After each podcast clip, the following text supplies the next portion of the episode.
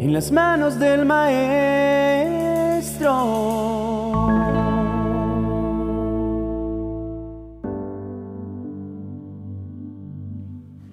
Salomón es uno de los reyes que se ha ganado el reconocimiento a través de las generaciones, por haber sido un hombre que gobernó a su pueblo con una sabiduría notable. Por la misma razón, escribió en su libro de Eclesiastés, capítulo 10, versos 16 y 17. Hay del país cuyo rey es un inmaduro, y cuyos príncipes banquetean desde temprano Dichoso el país cuyo rey es un noble y cuyos príncipes comen cuando es debido, para reponerse y no para embriagarse. Es que para nadie es un secreto que el poder revela lo que hay en nosotros. El poder es éticamente neutro, puede ser usado para buenos propósitos o malos propósitos.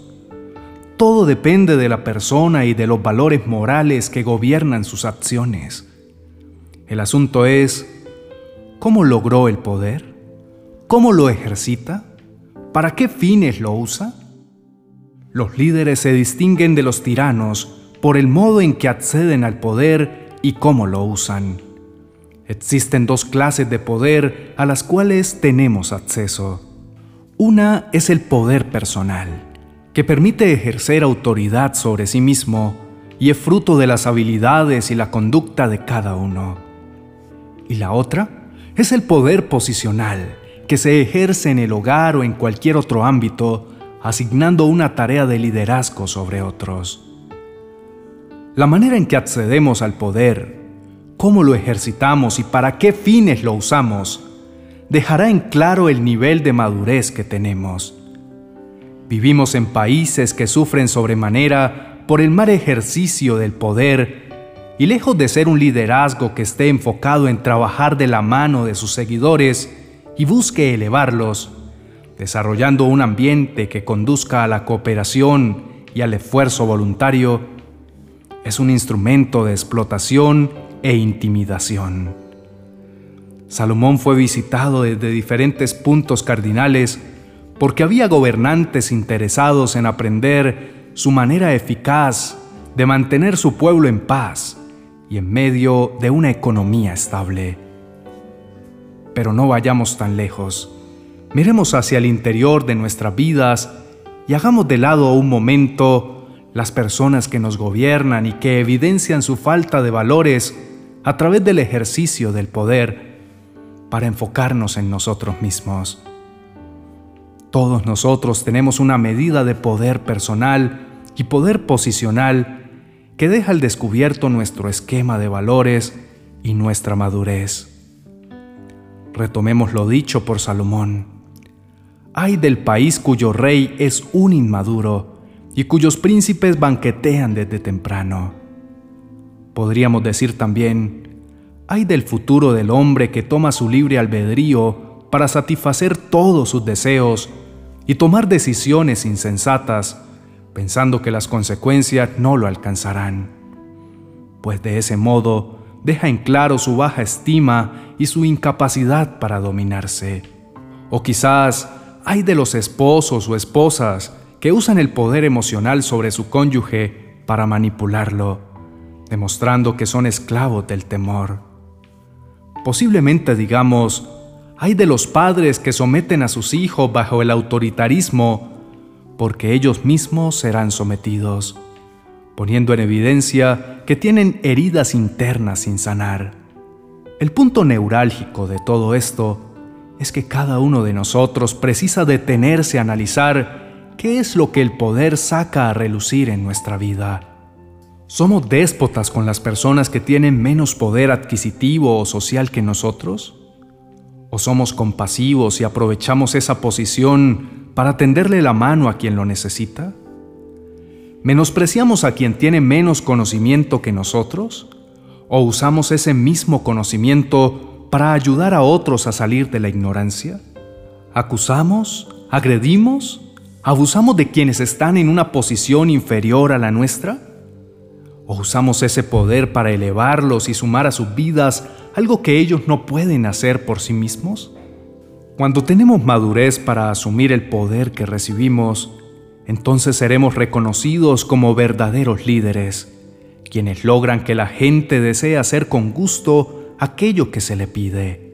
Jesucristo fue el más grande líder de la historia, porque no tomó su poder divino como algo a lo que aferrarse, sino que se despojó de él, demostrando que quien es maduro entiende que el poder le fue entregado para servir a los demás.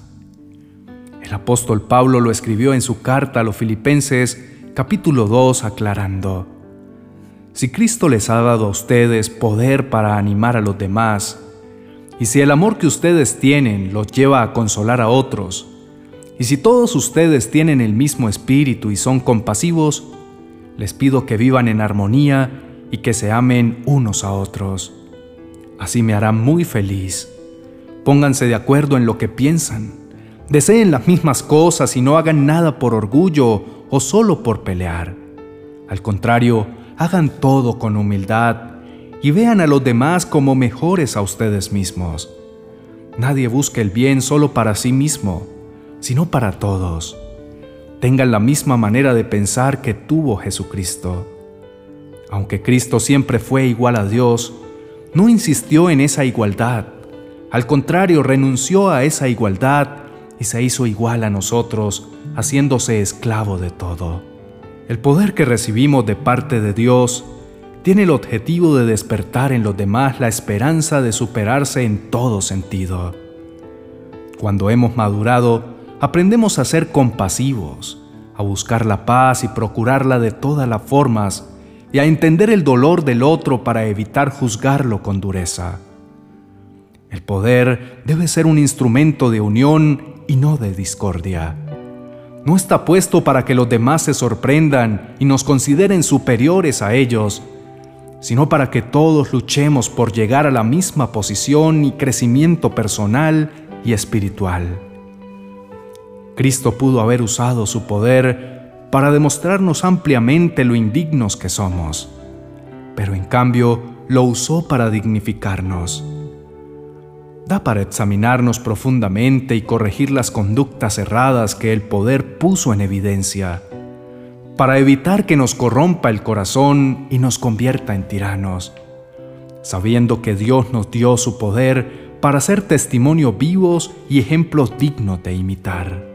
Pidamos al Espíritu Santo que traiga claridad a nuestra mente para discernir lo que debemos corregir. Precioso Espíritu de Dios, te damos gracias por ser parte activa de nuestra formación y desarrollo.